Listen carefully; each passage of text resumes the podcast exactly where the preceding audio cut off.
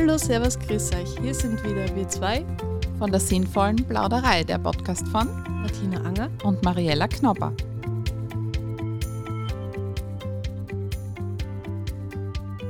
Heute gibt es gleich zwei Premieren bei der sinnvollen Plauderei. Wir haben unser erstes Live-Interview aufgezeichnet und das Interview führte diesmal Mariella alleine.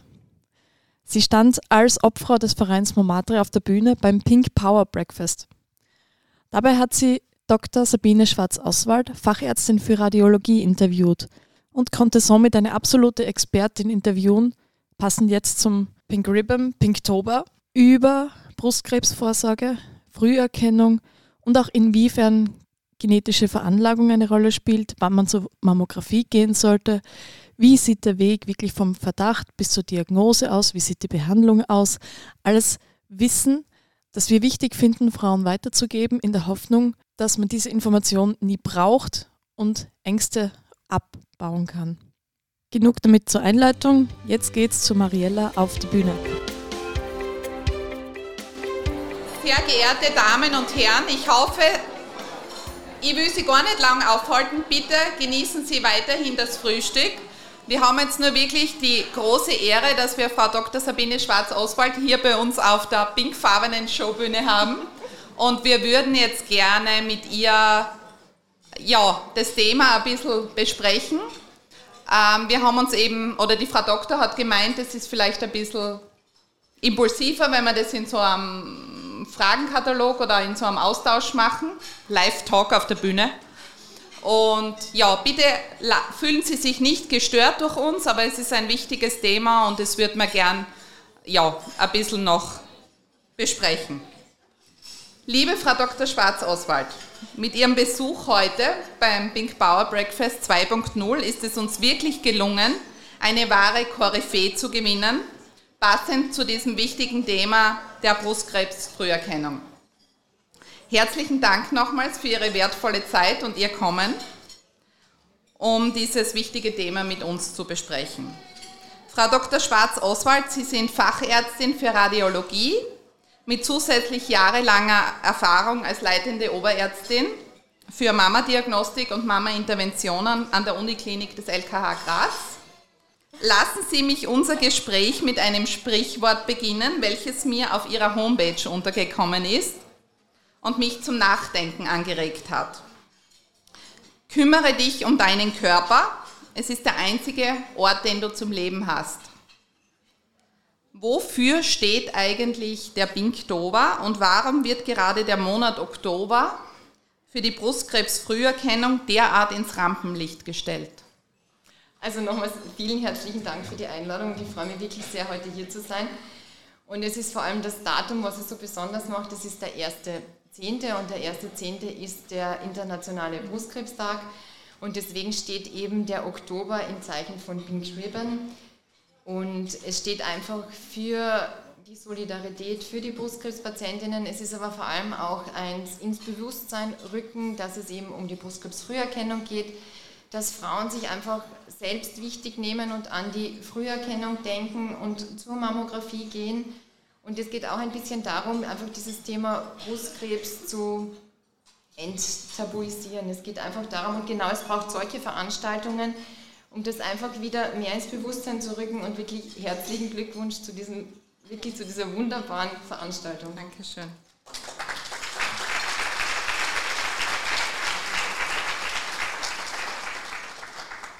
Ja, wir haben jetzt schon ein bisschen gehört, warum es so wichtig ist, dass die Botschaft dieser kleinen rosa Masche von möglichst vielen Frauen rund um den Erdball gehört wird. Wo hört Vorsorge auf und wo fängt die Früherkennung an in der Brustdiagnostik?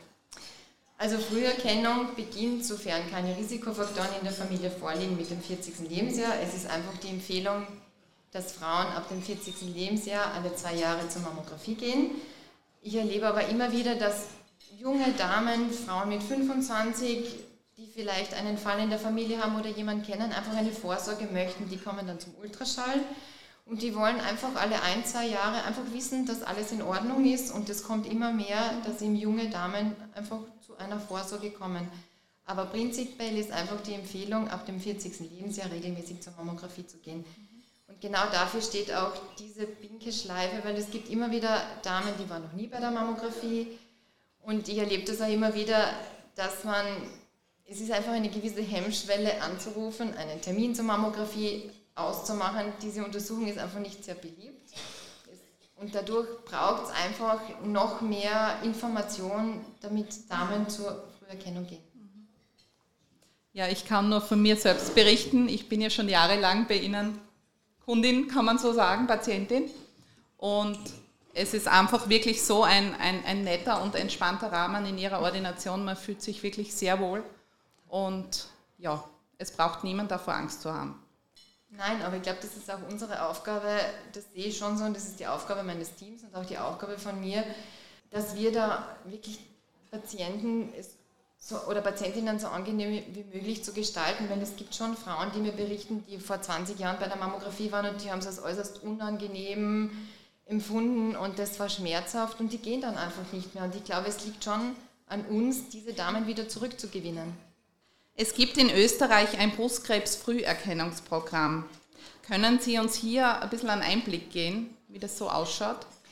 Also das Brustkrebs-Früherkennungsprogramm ist einfach, dass die Mammographie alle zwei Jahre kostenlos ist. Die ICAT ist ab dem 40. Lebensjahr freigeschalten bis zum 64. Lebensjahr. Das heißt, man braucht keinen Überweisungsschein für die Mammographie und man bekommt, also die Damen bekommen dieses Einladungsschreiben von diesem Brustkrebs-Früherkennungsprogramm das ist quasi die Zuweisung zur Mammographie.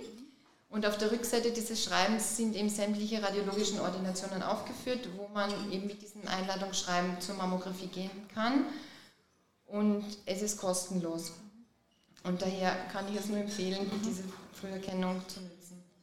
Wenn wir jetzt ein bisschen von der Vorsorge weggehen und in, in die Diagnose hinein, wie oder warum entsteht eigentlich Brustkrebs und gibt es erhöhte Risikofaktoren? Sie haben das schon ein bisschen erwähnt im Vorfeld. Also man muss einerseits unterscheiden, es gibt diesen genetisch bedingten Brustkrebs, das heißt es gibt Familien, wo das wirklich sehr auffallend ist, wo Großmutter, Mutter, Tanten an Brustkrebs erkranken. Das macht ca. 8% aller Brustkrebsfälle aus. Das ist diese, einfach dieser Gendefekt, der in diesen Familien vorliegt. Und sonst gibt es einfach so kleine Bausteine, diese Lifestyle-Faktoren, wo man eben weiß, Übergewicht, mangelnde Bewegung, Rauchen, Alkohol. Und was halt bei Frauen sehr auffallend ist, die, diese psychische Belastung oder einfach der psychische Stress oft über Jahre. Wenn man zum Beispiel ähm, Sorgen in der Familie hat, Sorgen beim Job oder oft sieht man auch, dass Frauen lange Angehörige, Familienangehörige gepflegt haben, weil die krank waren und es ist ganz wirklich sehr auffallend, dass eben auch dieser psychische Stress oft ein Risikofaktor mhm. darstellt. Muss es immer der selbstgetastete Knoten in der Brust sein oder der Zufallsbefund bei der Mammographie? Oder kann sich Brustkrebs auch anders bemerkbar machen? Also es ist natürlich immer wieder, also man sollte jedes Monat die Brust abtasten, um eben auf auffallende Tastbefunde zu achten. Aber es gilt auch zu schauen, zum Beispiel Hauteinziehungen, Veränderungen an der Brustwarze oder Flüssigkeit, die sich aus der Brustwarze entleert oder oft ein Ekzem. Also es gibt schon auch andere Signale, auf die man achten sollte. Okay. Beim Verdacht auf Brustkrebs, welches sollten die ersten Ansprechpartnerinnen sein? Wie lange ist die Zeitspanne vom Verdacht bis zur fixen Diagnose? Also ich glaube, der erste Ansprechpartner ist immer der Arzt oder die Ärztin des Vertrauens. Das ist meist der Hausarzt oder der Gynäkologe oder die Gynäkologin, an den sich die Damen wenden. Dort bekommen sie dann einen Überweisungsschein zur Mammographie, wo eben dann entweder eine Mammographie oder nur ein Ultraschall durchgeführt wurde. Und wenn dann wirklich der Verdacht besteht, dass es eben einen auffallenden Befund gibt, dann ist der nächste Schritt die Biopsie. Das heißt einfach, ähm, wo unter örtlicher Betäubung eben Gewebe aus dem Knoten entnommen wird. Das wird dann eingeschickt auf die Pathologie und ich glaube, dann beginnt die Zeit, die wirklich am unangenehmsten ist, nämlich das Warten auf das histologische Ergebnis, was meist fünf Werktage dauert, bis der Befund dann da ist. Und dann kommt es eben zur Befundbesprechung und sollte das bestätigt sein, dass es sich um Brustkrebs handelt, werden dann eben die Patienten an ein Brustzentrum überwiesen. Es gibt in der Steiermark fünf Brustzentren, wir haben drei in Graz, es gibt dann noch eines in Feldbach und in Leoben wo eben dann die Patientinnen weiter betreut werden.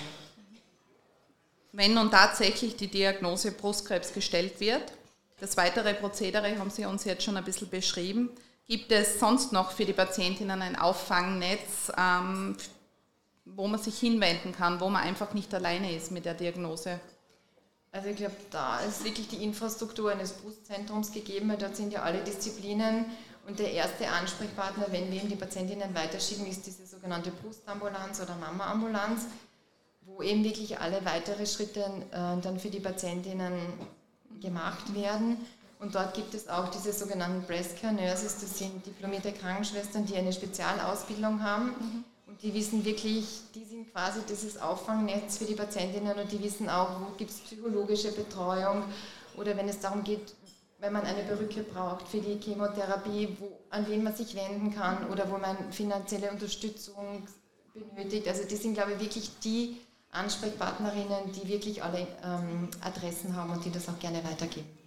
Und es ist ja Brustkrebs nicht gleich Brustkrebs. Mhm. Es gibt ja dann ganz unterschiedliche Therapieformen eigentlich. Das kann man im Vorfeld wahrscheinlich auch schwierig.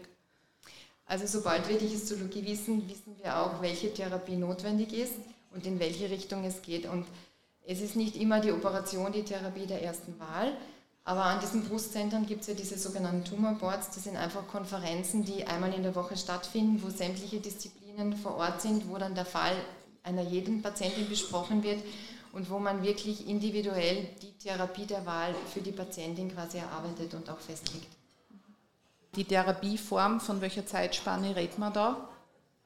Also das ist abhängig, wenn jetzt nur eine Operation mhm. notwendig ist, findet die meistens, ähm, ich glaube, in, innerhalb von zwei Wochen statt.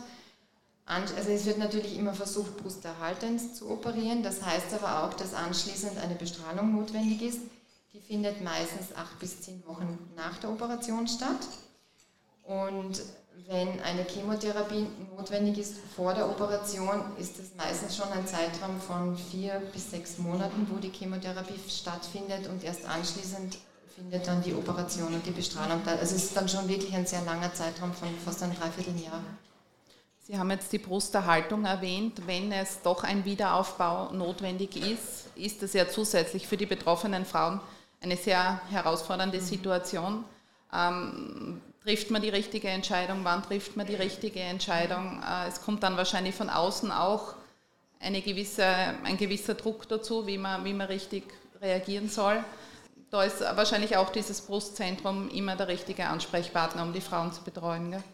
Also ich glaube, das ist eine sehr, sehr schwierige Entscheidung, weil die Damen stehen ja meistens in der Chemotherapie, oder es ist gerade während der Chemotherapie, wo man diese Entscheidung treffen muss. Und ich glaube, die, die, die Situation der Chemotherapie ist eine sehr herausfordernde, wo man mit den Nebenwirkungen kämpft und dann muss man sich auch mit dieser Thematik beschäftigen. Und es gibt ja die Möglichkeit des Eigenaufbaus, das heißt, es wird entweder ein Lappen aus dem Bauch oder ein Lappen aus der Brust verwendet oder es gibt der Fremdaufbau mittels Silikonimplantat und beides hat Vorteile als auch Nachteile. Der eine Eingriff ist eher kurzfristig, der andere Eingriff dauert doch etwas länger, ist mit Nebenwirkungen assoziiert und ich glaube, es ist schon sehr schwierig, in dieser Zeit eine Entscheidung für sich zu treffen, vor allem für nicht medizinisch Geschulte. Das ist ja vollkommenes Neuland und man tut sich, glaube ich, schon schwer, ja. da irgendwie ja. zu entscheiden, was man gerne hätte. Vor allem möchte man es gleich nach der, es wird ja angeboten, bei der Operation direkt einen Aufbau zu machen. Es besteht aber auch die Möglichkeit nach abgeschlossener Bestrahlung, also sprich wesentlich später diesen Aufbau zu machen. Und da muss man sich, glaube ich, eigentlich wirklich beraten lassen, was sind die Vorteile, die Nachteile und dann eigentlich wirklich für sich entscheiden, welchen Weg man gehen möchte. Aber ich glaube, es ist sehr schwierig, da für sich eine Entscheidung zu treffen. Wie sieht die Nachsorge nach einer Brustkrebsdiagnose aus? Also die Nachsorge findet natürlich auch in den Brustzentren, in den Brustambulanzen statt. Nach ähm, abgeschlossener Bestrahlung findet es, wenn noch eine weitere medikamentöse Therapie notwendig ist, alle drei bis sechs Monate statt. Von der Bildgebung her, also sprich Mammographie, findet es nach einem Jahr statt und dann regelmäßig in einjährigen Intervallen und Abständen. Liebe Frau Dr. Schwarz-Oswald, vielen, vielen Dank. Vielen Dank für diesen sehr ausführlichen Einblick in Ihr tägliches Tun. Danke noch einmal für Ihre Zeit. Ich hoffe, Sie genießen noch ein paar Stunden bei uns und genießen das Buffet und unterhalten sich gut. Vielen, vielen Dank. Gell? Vielen Dank für die Einladung.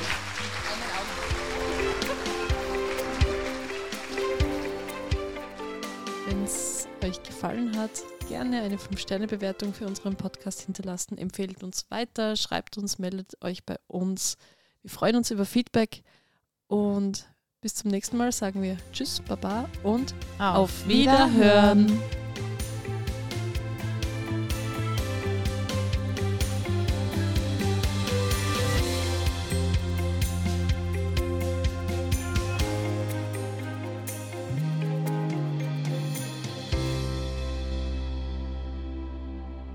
Gitarre aufdrücken, oder?